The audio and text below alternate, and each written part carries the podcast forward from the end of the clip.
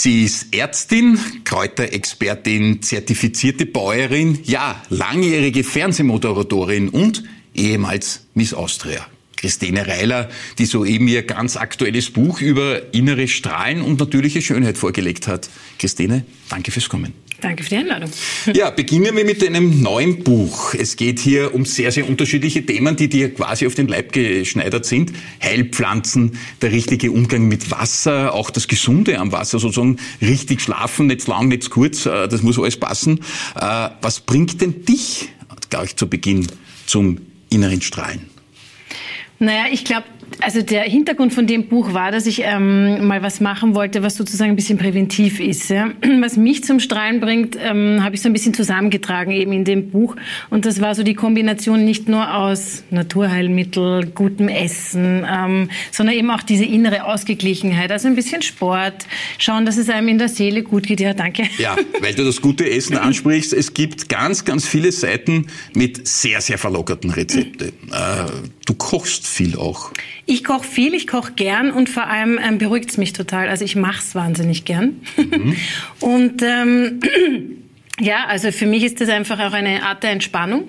Und ähm, deswegen war das für mich wichtig, dass ich das verbinden kann. Also meine Heilkräuter und das, was ich halt sozusagen, ähm, wo ich glaube, dass es gesund ist oder auch uns einfach gut tut, zusammen mit diesen, ähm, wie soll ich sagen, ähm, Essen genießen einfach, weil darum geht's ja auch. Es geht im Leben ja nicht nur darum, dass ich irgendwie ganz streng, streng mich nach was, an was halte, sondern auch, dass ich das Leben genieße. Und das ist so die Kombination. Da schreibst du ja auch drinnen, dein Leben als Genießerin werden wir uns nachher noch ein bisschen genauer ausschauen, was man sich da vorstellen kann. Ja, Phytotherapie. Du hast es schon erwähnt, indirekt, da geht es um Kräuter, ich habe da extra nachgesehen, um sie auch richtig auszusprechen.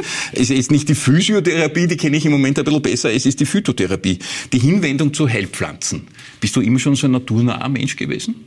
Also ich glaube, ich bin zu Hause so aufgewachsen, das war schon sehr wichtig. Mein erstes Wort war ja Blume, nicht Mama. Das verzeiht sie mir heute noch nicht. das ist lieb. Ja, also Blume, das L habe ich verschluckt.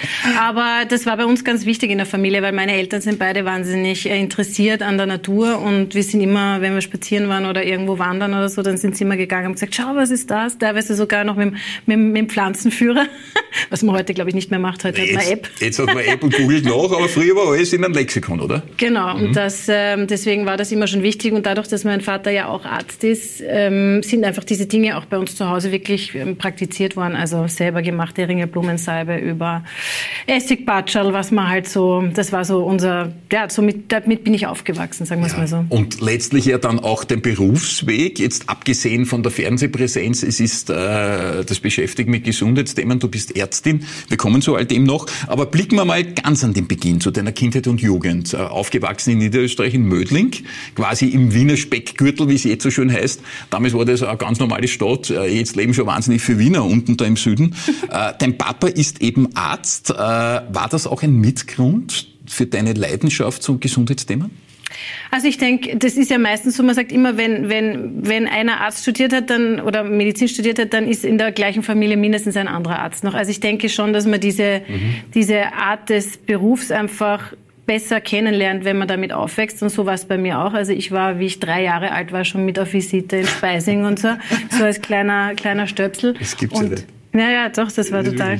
Ja. das war halt, da war ich immer hinter Papa hergelatscht und das hat mir erst nicht getaugt, einfach wie, ja, wie einfach diese Stimmung dort war und dieses, dass er sich um diese Leute gekümmert hat und, und Patienten und auch das, was ihm die Patienten entgegengebracht haben. Mhm. Und das glaube ich schon, dass einen das prägt, dieses, ähm, ja, dieses heilen wollen auch, sich um Leute kümmern, mit Leuten interagieren, das wollte ich immer machen und das ist natürlich als Arzt äh, super, ne, weil das, das ist der perfekte Beruf. Du bist, bringen wir es am Punkt, ein Gutmensch, kann man das so sagen? Naja, das ist ein großes ja, Wort. Nein, also ja, Na, helfen wollen, Leute. helfen wollen? Ja, also helfen wollen schon, aber auch einfach, also da bin ich auch egoistisch. Ich mag einfach gerne die Interaktion. Ich mag meistens mhm. eigentlich ganz gern Menschen. Mhm. Nicht Schön. alle, aber die meisten. Ist ja für eine Fernsehjournalistin auch kein Nachteil. Es sind ja permanent Menschen um uns und wir lieben unsere Gäste, oder? Kann man das so sagen? Doch, schon. Und ich freue mich auch immer, also nicht immer, aber meistens über meine Patienten.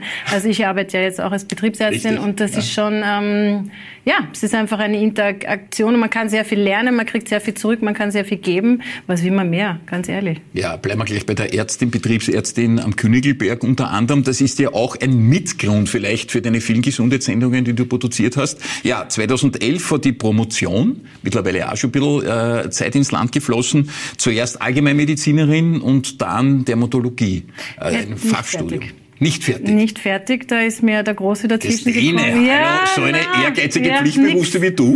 Nein, ich bin gar nicht so pflichtbewusst. Nein, ich, das war, da ist mir der Große dazwischen gekommen, aber ich bereue es auch nicht, muss ich sagen. Also ich habe die Hälfte von der Derma habe ich äh, absolviert ja. und dann aber den Turnus fertig gemacht, weil ich gesehen habe, das wird halt eng werden und das war die richtige Entscheidung, muss Aha. ich ehrlich sagen. Also jetzt als Allgemeinmediziner kann man sowieso alles machen und als sozusagen alles behandeln. Jeder hat natürlich so seine Steckenpferde, aber die Derma war sicher eine ganz eine wichtige Zeit, aber ich bereue es nicht, weil da, das wäre einfach, das wäre sich nicht mehr ausgegangen. Da, da sieht man die Profi. Die Derma, ich kenne nur die Physio, die Ergotherapie. ich habe jetzt die Ehre, hier ab 480 Therapien in einer Reha zu machen. Mhm. Da wird alles immer nur so abgekürzt. Die Physiotypen, die, die Ergotypen, die Keramik-Ladies. Also so ist es unter euch, oder? Ja, wir, wir kürzen alles ab, wir haben keine Zeit. ja, sehr spannend. Äh, Christine, wir hatten ja schon vor sehr langer Zeit einmal ein Stadtgespräch.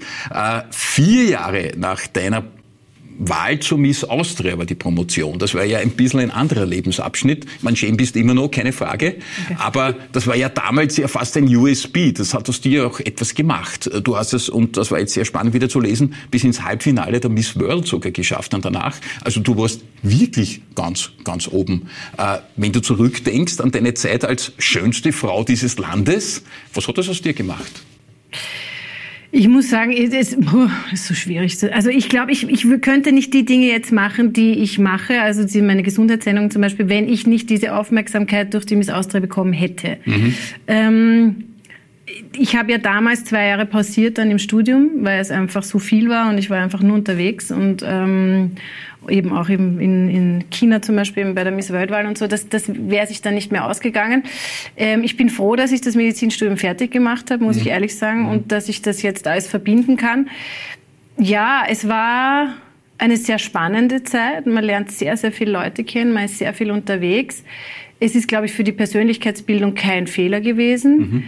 Wenn ich es nicht geworden wäre, wäre ich wahrscheinlich heute auch nicht unglücklich. Ja, unglücklich. Ich weiß nicht. Also es ist, ähm, das war eher ja so eine, wie soll ich sagen, ein, ein, ein Zufall. Das Gut, war man kann sowas ja nicht wirklich planen. Natürlich er ist mutig genug, sozusagen so einen Schritt zu wagen, sich in der Öffentlichkeit bis zu einem gewissen Grad zu entblößen. Man muss ja auch reden, man muss moderieren. Also jetzt nicht nur entblößen im Sinne von kleidungstechnisch, sondern man lässt ja in die innere Seele blicken, oder? Ja, aber das überlegt man sich vorher ja nicht so. Ich meine, ich weiß nicht, wie es dir gegangen ist, aber ähm, mhm. diese, diese Person des öffentlichen Interesses, die man nachher ist, die hat mhm. man vorher ja nie durchüberlegt. Das stimmt, also, das passiert dann halt so. Genau. Und da musst du halt damit dann umgehen und sagen, kann ich damit leben oder nicht? Gefällt mir das? Ja. Was ist mein Output und was muss ich dafür reinstecken? Lohnt sich das? Geht sich's aus? In meinem Fall muss ich sagen, ja. Ähm, ich kann aber durchaus verstehen, dass auch jemand sagt, das ist mir einfach zu blöd, ich habe keinen Bock mehr. Es sind noch ganz viele Miss Austrias nachher wieder von der Bildfläche verschwunden. Aber nicht, weil sie nichts konnten oder nicht schön waren, sondern einfach, weil sie äh, das so wollten. Ja, mhm. Weil sie überfordert waren mhm. mit dieser Aufmerksamkeit. Mhm. Bei mir war ja dann gleich Dancing Stars und so. Da kommt schon ganz viel auf einen zu.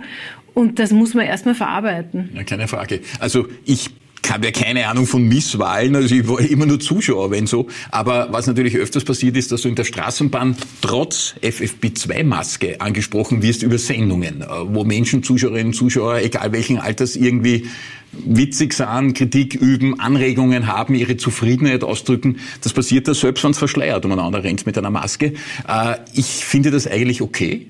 Ich rede da schon gern auch, aber du kannst es überhaupt nicht dosieren. Also du kannst sitzen auf den Stuhl, irgendwelche Texte lernen und schon wirst du angesprochen wegen irgendeiner Sendung von vor einem halben Jahr. Also manchen ist es wirklich zu viel, glaube ich. Also ich glaube, wie gesagt, man muss lernen, damit umzugehen. Vielleicht mhm. gibt es Leute, die sind der Naturtalente, kann ich mir fast nicht vorstellen. Es steht ja auch nicht jeder gern immer im Mittelpunkt. Manchmal hat man ja auch ganz gern irgendwie mal seinen Frieden. Also jeder, ist ja vollkommen wurscht, in welchem Beruf man ist. Ähm, bei mir ist oft so, dass die Leute sagen, sie haben mich an meiner Stimme erkannt, was ich immer noch witzig ja. finde, weil das ist was, wo ich gar nicht das, der Meinung bin, dass das jetzt so speziell ist. Ich habe eigentlich sehr nette Begegnungen mit den Menschen, so wie du eigentlich Schon, sagst. Absolut, also ja. jetzt Corona war ein bisschen eine harte Zeit, aber das war klar. Als Arzt kann man es nie. Ich kann ja nur meine persönliche Meinung auch irgendwie nach außen tragen. Das war jetzt natürlich sehr schwierig, weil die Gesellschaft sehr gespalten war vollkommen okay, wenn das wer anderer sieht. Da mhm. habe ich mich auch eher zurückgehalten, einfach weil ich auch der Meinung bin, das muss jeder für sich selber entscheiden. Mhm. Aber, aber sonst habe ich eigentlich sehr nette Leute, die mit mir in Kontakt treten und ich habe eigentlich jetzt nicht diese, diese Hater oder so Leute, die, Stimmt, ja. ich nicht. Das, das muss furchtbar ja. sein. Also da beneide ich niemanden drum. Gut, du bist ja per se jemand, ich glaube, das kann man jetzt auch gut beurteilen, wenn man dich so hört, man hat ja gar nicht den Eindruck, dass man dir irgendwie böse sein kann. Du Ach, bist ja schon so eine positive. Ich weiß nicht, wo sind denn deine geheimen bösen Seiten? Na, ich bin schon sehr, also ich bin zum Beispiel sehr temperamentvoll. Ja. Das würden meine Familie und so würde das jetzt auch sagen. Also wenn ich dann einmal, wenn ich mal, wenn ich mal Gas gebe, dann kann es dann schon mal, ja, das kann schon mal kurzfristig klar werden. Naja, wieder Aszendent Löwe, was soll man naja, sagen? Naja, Löwe ist natürlich eine wüde Geschichte. Ja, ich bin Schütze, ich, ja, ich bin natürlich auch relativ unruhig. Äh, manche sagen dauernd situationspräsent. Also ja, das sind unsere Sternzeichen. Wir kennen gar nichts dafür. Na, gar nichts. Äh, ungeduldig auch. Das ungeduldig sowieso. Dafür. Das Wort Geduld kenne ich überhaupt nicht. Ja, sehr interessant. Auch, du warst äh, nach der Misswahl auch lange Zeit als Model unterwegs, äh, viele Werbeaufträge, bist im Bikini abgelichtet worden von Manfred Baumann, der das ja immer wieder macht. Da gibt es eine tolle Fotosession. Ja, solche Vorbereitungen machen einem dann wieder optisch präsent, was alles gelaufen ist. Hattest du nie Berührungsängste, sozusagen da im Bikini abgelichtet zu werden, groß in Magazinen? Ich gehe auch im Bikini ins Freibad und denke mir nichts dabei. Also ich meine, wenn es jetzt nackig wäre, wäre es vielleicht eine andere Geschichte, aber ähm, was soll da passieren? Ich meine, ich habe ja Werbung gemacht, das war ja... Ja, ich weiß, ja, ich weiß. Ja.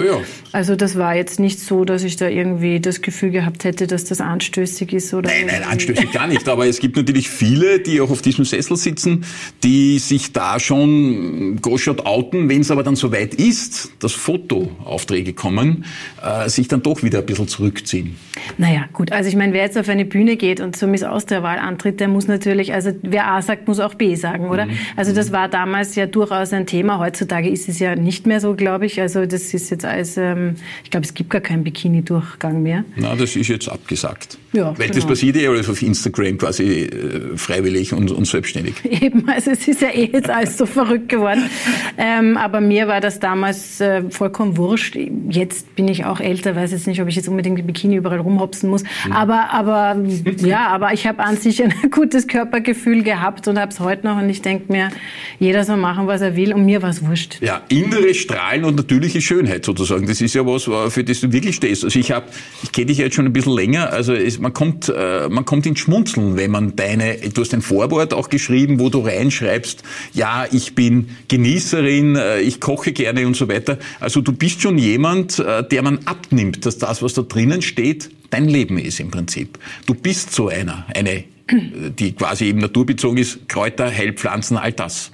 Ich glaube, ich könnte nicht ein Buch schreiben über so etwas, wenn es nicht stimmen würde. Also mhm. ich meine, da müsste ich mich schon sehr anstrengen oder einen totalen Ghostwriter haben. Also das sind ja, das ist ja wirklich auf meinem Mist gewachsen. Insofern, ähm, ich glaube, wenn man das nicht lebt, dann kann man das auch nicht verkaufen. Unter Anführungsstrichen, ich meine, verkaufen, ja, es ist mein Buch. Natürlich freue ich mich, wenn es verkauft, aber dann, dann kann man das auch nicht nach außen tragen. Also da muss ich mich nicht so anstrengen. Das ist einfach, das sind auch wirklich Dinge, die ich einfach für mich jetzt entdeckt habe.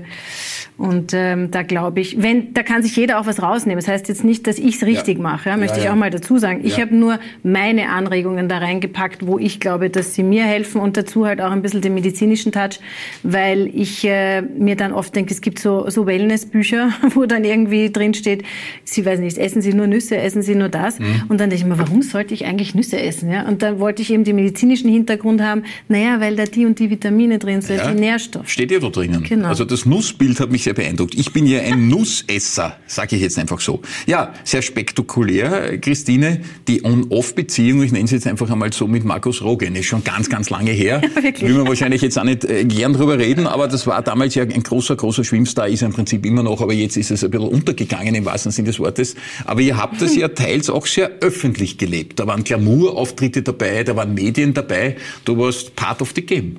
Ja, ähm, da muss ich auch dazu sagen, heute mache ich es anders und würde ich es auch anders machen wieder. Aber ähm, das war einfach eine, eine sehr intensive Zeit, eine sehr wilde Zeit, sagen ja. wir es mal so. Ja. Ich war noch recht jung.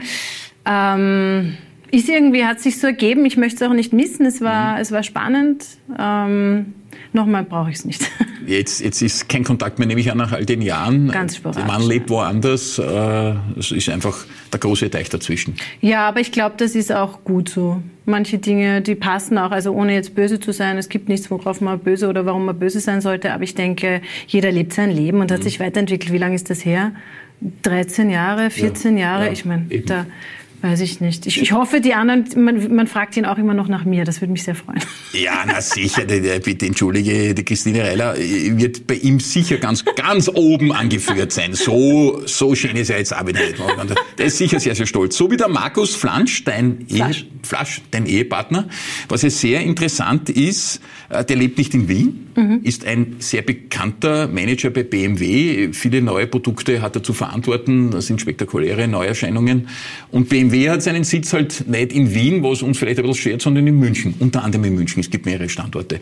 Das heißt, ihr führt so eine Art Fernehe. Wie muss man sich das vorstellen im Alltag?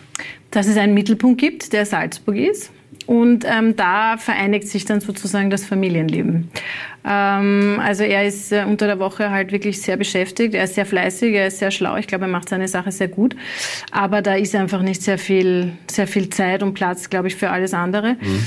Und äh, ja, und ich, ich, ich habe es einfach leichter sozusagen meine, meinen täglichen, meinen Alltag zu planen hier. Und deswegen ist das mit den Kindern eigentlich ganz gut. Also wir haben hier so unser, unsere Sache wie früh Kindergarten und dann wieder abholen und dann an manchen Tagen drehe ich. Und das machst alles du quasi. Also du drehst ja auch sehr viel, da gibt's Werbeaufträge vereinzelt, du bist in den Medien immer noch sehr präsent. Also, und das mit zwei Kindern quasi als alleinerziehende Mutter, trotz Ehe. Ja, aber ich habe ein Au-pair-Mädchen, muss ich dazu sagen, also mhm. das mir ein bisschen hilft, weil sonst wäre es wirklich schwierig, also in der Früh mal alle da aus dem Haus zu kriegen.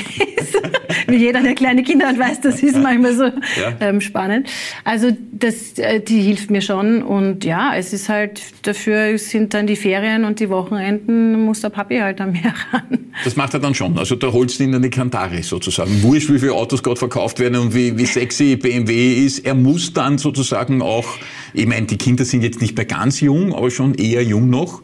Da muss man als Mann, also ich erinnere mich an meine Zeit, meine Kinder sind jetzt schon über 20, sie waren aber auch einmal vier, fünf und sechs. Naja. Also du bist als Mann, stehst schon oft ein bisschen daneben, äh, weil du deine Rolle nicht so wirklich kennst.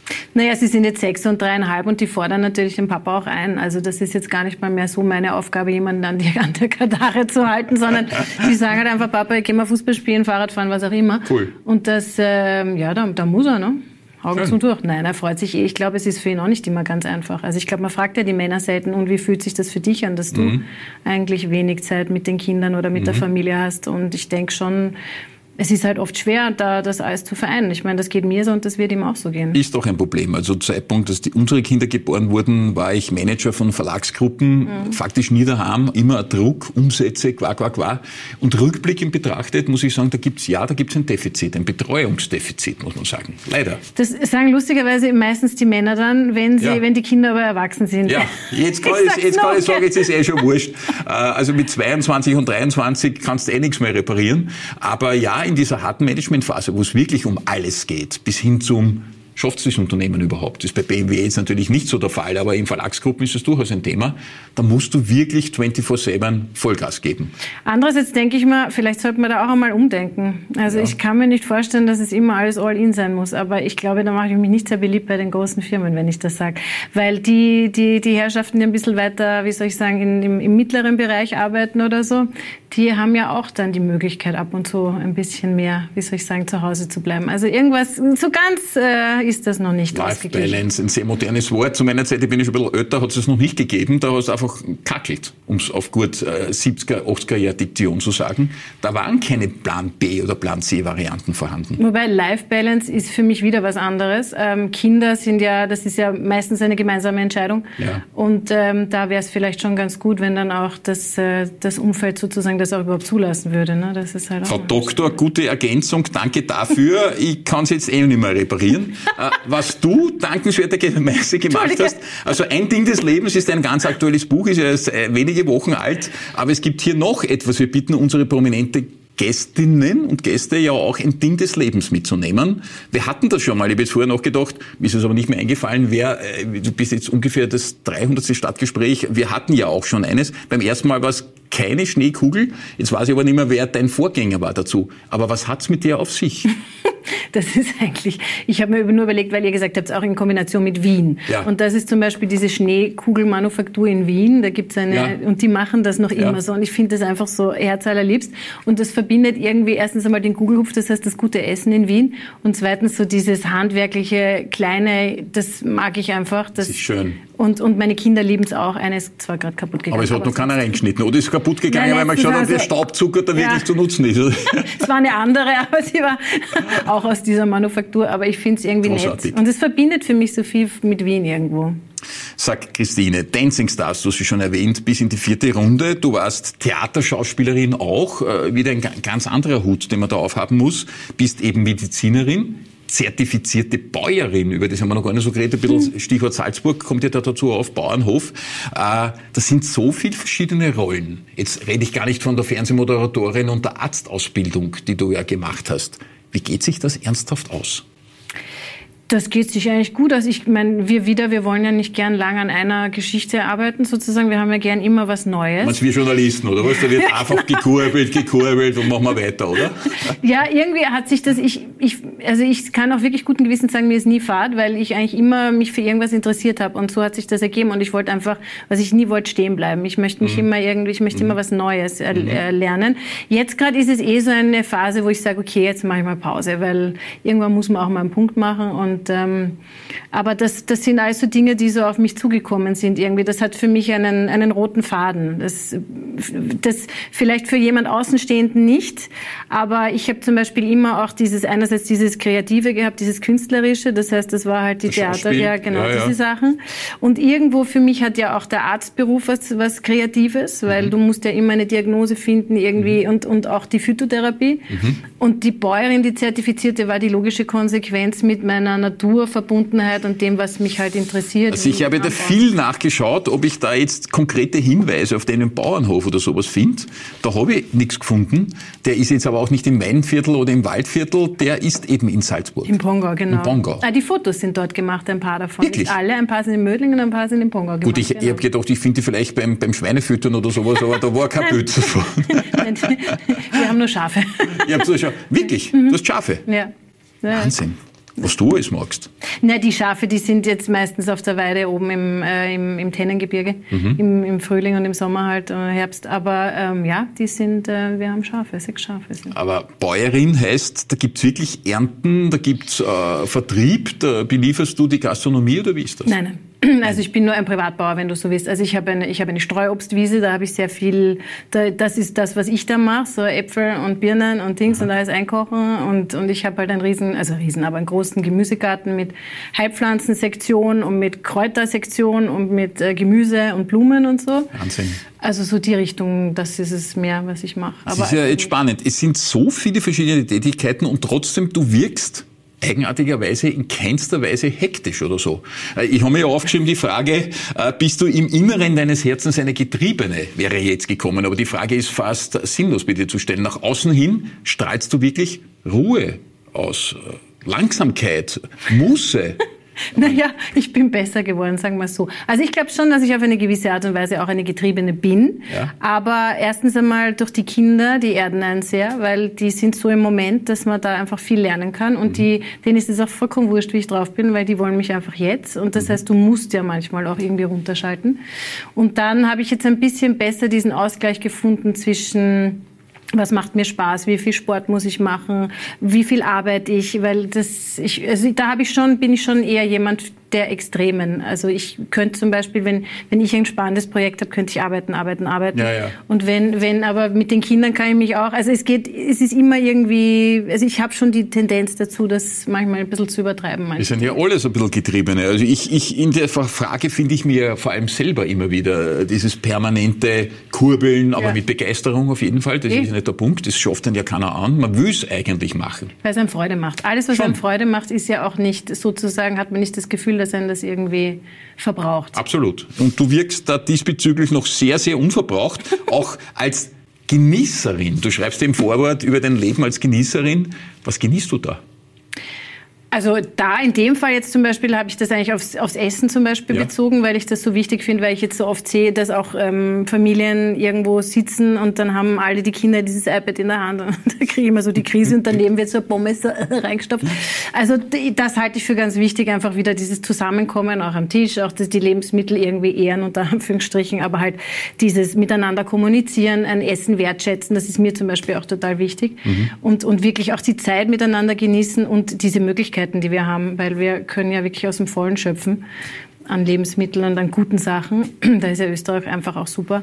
Und dann in Kombination sonst mit, bei mir ist es halt ähm, Bergsteigen zum Beispiel, ja, die cool. Zeit mit den Kindern draußen verbringen, mit ihnen Radfahren gehen, irgendwas beibringen. Super. Das sind so Zeiten, die genieße ich einfach und da komme ich auch runter, da hole ich mir wieder Energie. Und das Tennengebirge sozusagen fordert dich auch ordentlich. Man ist ja sehr spektakulär, man kennt es von der Dauerautobahn. Äh, man sieht eigentlich im vermeintlich Norden, in Salzburg, der ist ja eher flach, auf einmal wachsen da die, die Berge äh, quasi aus, aus, äh, von unten weg und denkst du, wow. Da wohnen wir. Ja, großartig. Landschaftlich top. Nein, ist super. Also ist wirklich, also wir sind wirklich auf 1000 Meter Höhe. Boom. Also von dem her, es hat gerade geschneit. Nein. Ja, also es ist schon, ähm, und es ist abgeschieden, ja. aber es ist halt ein unglaubliches äh, Panorama und es bietet halt sportlich und auch für die Kinder wahnsinnig viele Möglichkeiten, weil du halt echt schöne, ja, bist halt einfach mitten in der Natur. Wahnsinn. Aber deine, deine ausgeglichene Art, Christine, großer, großer, großer Respekt vor dem, wie du das hinkriegst. Ein letzter Geheimtipp, den braucht man jetzt noch fürs innere Strahlen. Wenn da jetzt manche auf die Idee gekommen sind, sie schauen da mal eine. Ich kann nur sagen, man, man schaut lange, da steht ganz, ganz viel drinnen. Äh, man hat dann oft das Gefühl, ui, das ist an mir vorübergegangen. Ich meine, ich bin ein Mann, ich darf das sagen, da geht vieles an dir vorüber, was gescheit war. Äh, was ist denn so ein Geheimtipp äh, für das Strahlen jetzt, dass es wirklich leicht macht, positiv zu sein? Also ich glaube, medizinisch gesehen würde ich auf die Bitterstoffe gehen, die da drin sind, ja. weil das ist etwas, was einfach äh, unser, für, unseren, für unseren ganzen Organismus sehr wichtig ist. Ähm, und äh, psychologisch gesehen würde ich wahrscheinlich sagen, äh, ein bisschen weniger Selbstkritik üben und äh, sich auch mal was Gutes tun. Schön, so wie du das sagst, vollkommen glaubwürdig, sehr authentisch, wie du das gemacht hast. Christine Reller, vielen Dank für den Besuch. Danke dir.